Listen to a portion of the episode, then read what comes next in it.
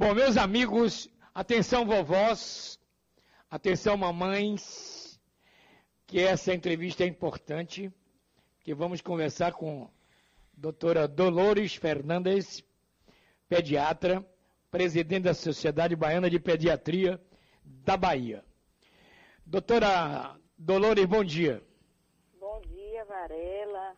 É um prazer conversar com vocês e com seus ouvintes é, sobre as nossas crianças e a saúde das nossas crianças, né? Isso. Principalmente agora, não é, doutora? Na pandemia, a criança tem que ficar em casa. E, a, e de que forma deve papai e mamãe se comportar numa hora dessa? É verdade. É, as crianças é, foram as que mais sofreram nessa pandemia, né?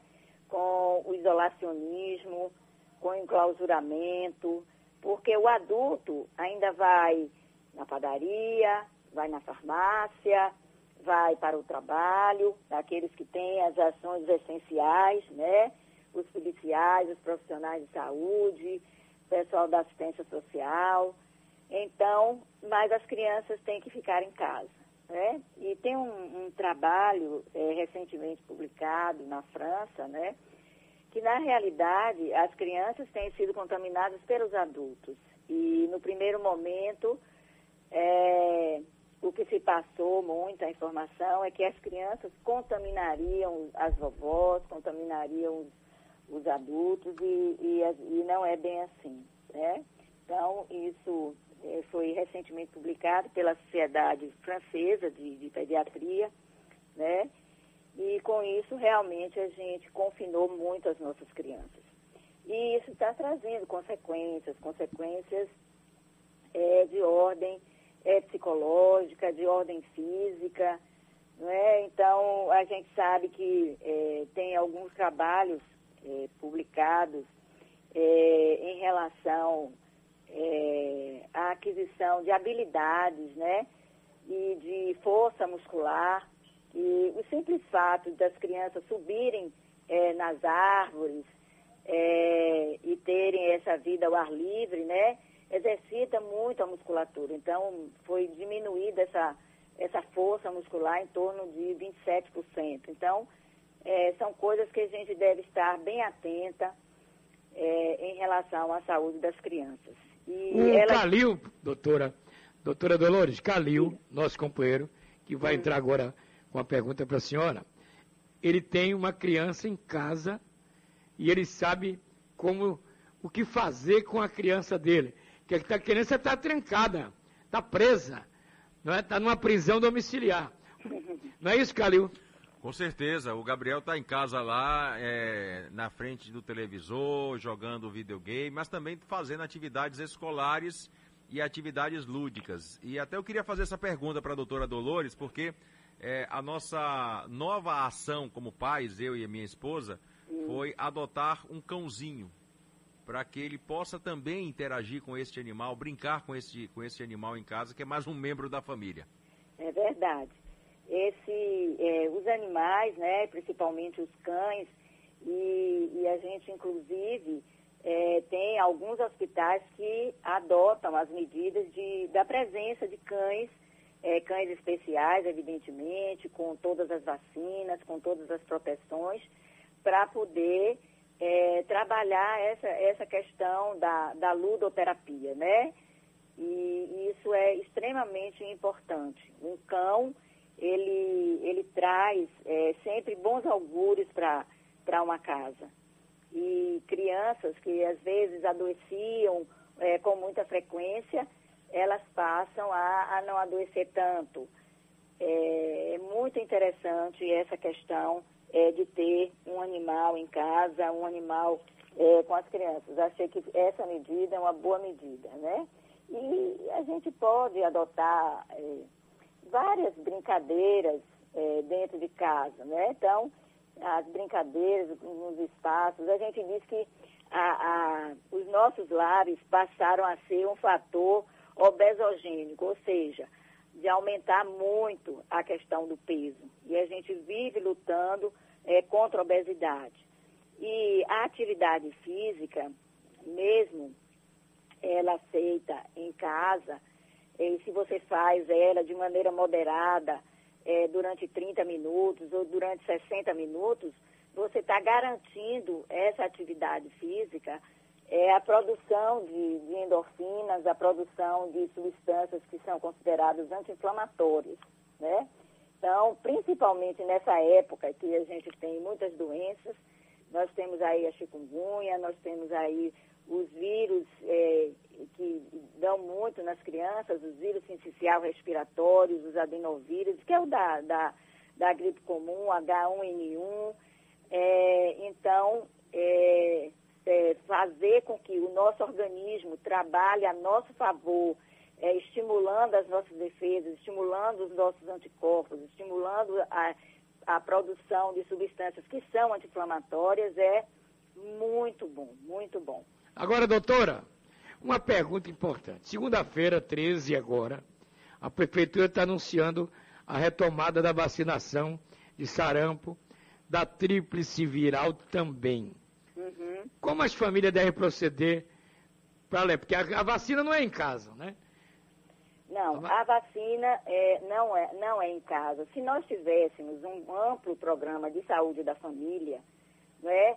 é, a vacina eu acho que até poderia ser em casa. Eu acho que os serviços de saúde é, devem se preparar para que haja um distanciamento, não haja uma aglomeração, é, uma ampliação do período de vacinação, é, estabelecer é, períodos mais é, é, prolongados para que as pessoas todas não, não acorram para o serviço naquele momento para poder evitar aglomeração. pode também fazer um drive-thru. então, eu acho que são medidas que a própria Secretaria de Saúde aí as secretarias, a todas as secretarias municipais de saúde, que são é, da responsabilidade delas a imunização, criar estratégias né, de acordo com cada lugar, como é que vai ser feito. Isso a gente dá é, sugestões, mas cada lugar é que vai ver a sua realidade, no, qual, qual é o objetivo, qual é o foco? Evitar a aglomeração. As crianças precisam ser vacinadas, sim, e urgentemente, porque nós já estamos no quarto mês de pandemia. As crianças que nasceram há quatro meses atrás, muitas delas estão sem vacinação. E uma das vacinas que mais nos preocupa é a vacinação do rotavírus, que é uma vacina que é necessária e evita diarreia, diarreia, a diarreia por rotavírus, uma diarreia complicada e que mata crianças, né? E essas crianças tem um período para poder tomar essas vacinas. Agora, é, doutora, a senhora sim. pode me aguardar um minutinho só? Pois não. No, no telefone, por favor. Tá. É importante, inclusive, temos coisa muito mais para conversar, não é? Sobre a, a criançada da Bahia. Ok, vamos com a doutora, por favor, conversar sobre a pediatria, porque tem um assunto muito polêmico no Brasil. O ano letivo, a volta às aulas, qual a opinião da doutora Dolores sobre essa retomada das aulas nas escolas? Por favor, doutora. Eu digo que a retomada das aulas nas escolas, ela começa primeiro dentro de casa, né? Porque essas crianças vão ter que ser preparadas para o retorno às aulas. Porque a maneira de voltar às aulas não vai ser naquela alegria esfuziante que as crianças correm para poder abraçar umas às outras e nós somos é, uma, um povo que gostamos muito de abraçar, de beijar, de ter o contato, né? Então, é, aquela coisa esfuziante das voltas às aulas, como a gente sempre via, que é muito bonito, e a gente um dia vai voltar a isso, né?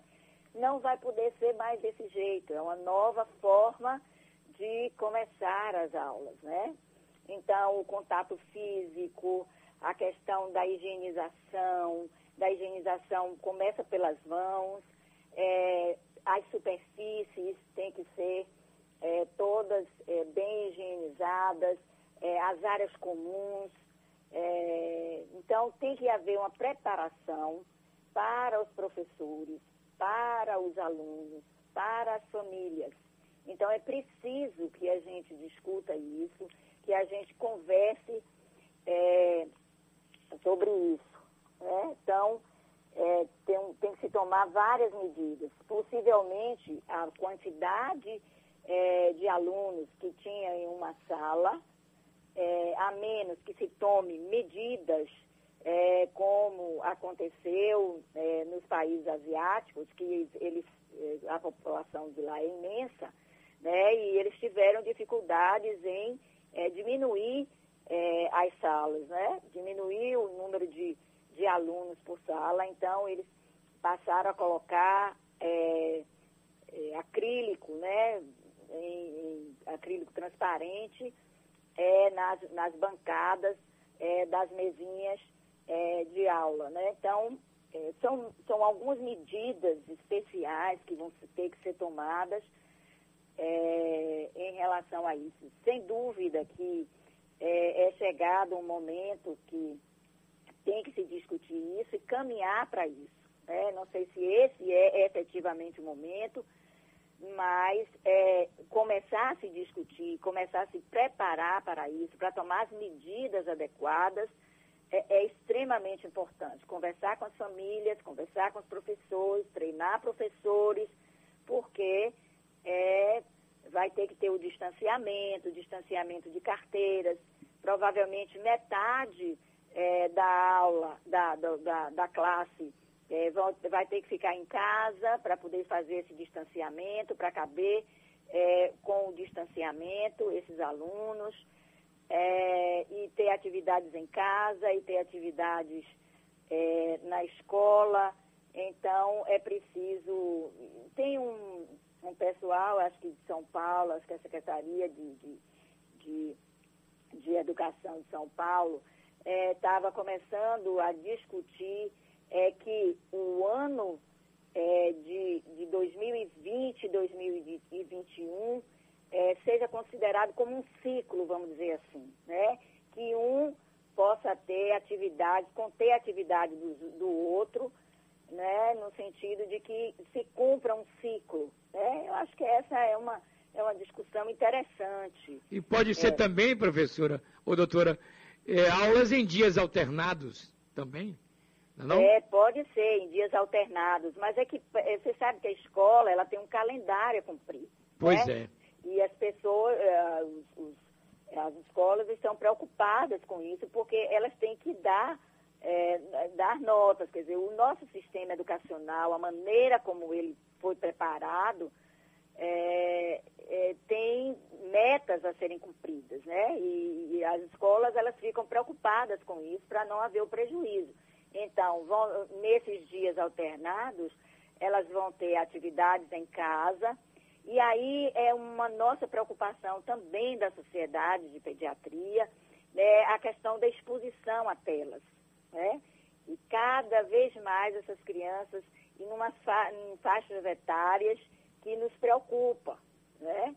Então, é, é difícil, está sendo muito difícil cumprir essas regras, né? Porque os pais, é, você imagine, você está em home office, né? É, você precisa nessa pandemia, então a gente, a gente diz que na realidade nós temos duas pandemias. A pandemia é, da Covid-19, né? E a pandemia é da diminuição da prática da atividade física. Entendi. E, e, porque isso gera comportamentos sedentários e, e, a gente tem que ver como equilibrar né, esse uso é, esse uso das telas. Então, as famílias ficaram trabalhando em casa, estudando diariamente com os filhos, é, utilizando mídias digitais como plataforma de ensino. E aí a gente também pode utilizar as mídias digitais para fazer atividade física também. Agora, né? e as tarefas domésticas, doutora? E as tarefas domésticas. A criança deve participar, sim ou não? Como? Por exemplo, mamãe mandou eu varrer a casa. Sim eu faço o quê? Pode, pode varrer a não casa. tem problema, né? Não, não tem problema. as pessoas estão Doutor, eu fiz muito isso na minha infância e Eu meu braço não caiu. Eu também. É, não, é, as pessoas, Varela, é, é importante você falar sobre isso, porque isso a gente está trabalhando, está falando do trabalho infantil, né? Isso. É, o que se fala do trabalho infantil é que a criança termina sendo obrigada a fazer determinadas atividades é, sem o acompanhamento do adulto, sem ensinar a maneira adequada como deve fazer aquela ação. É, e, e como uma obrigação, como se fosse um adulto. E na realidade não é. Essa criança ela pode aprender a forrar sua cama, ela pode varrer uma casa, ela pode lavar um prato, ela pode fazer todas as atividades comuns da casa e partilhar disso com a casa, né? Agora, não, não é para ficar na inatividade, não.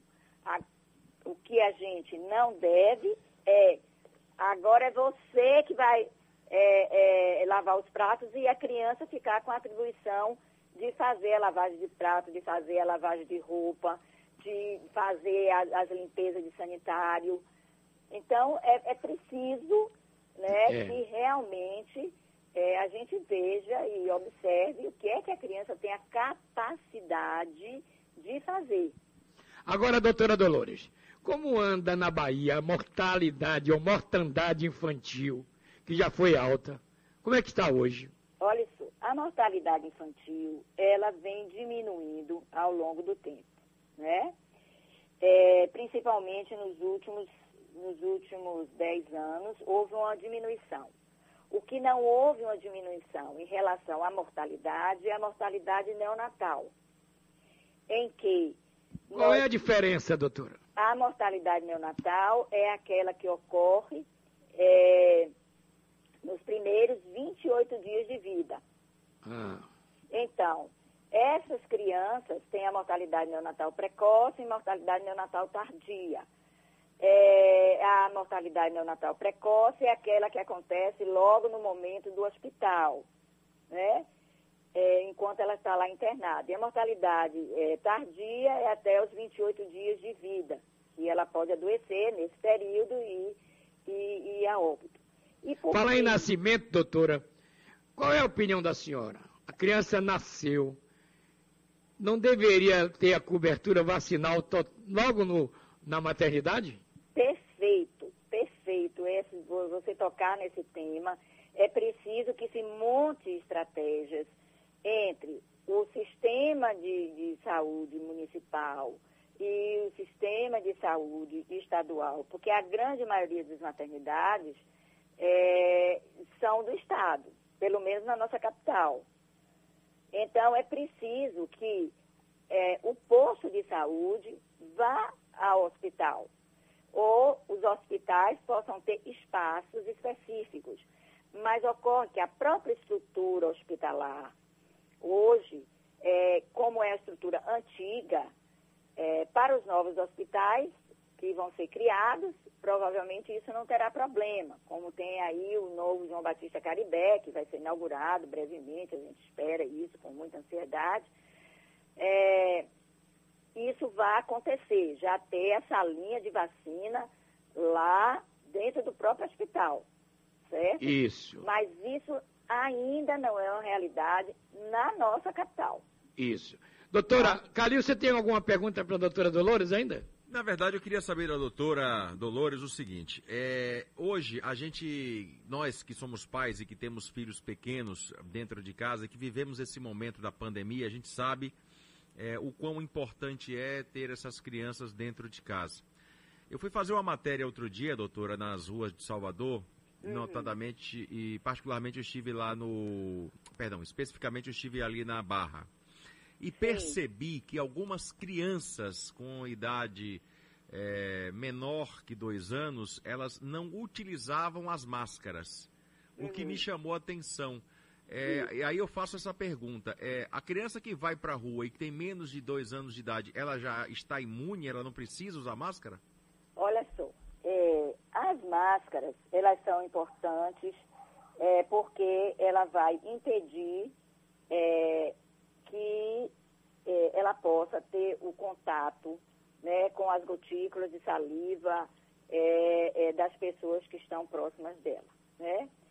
É, essa criança é, menor de dois anos, a máscara, ela, ela não, não deve ser utilizada porque a criança ela tem a via aérea respiratória muito curtinha, né?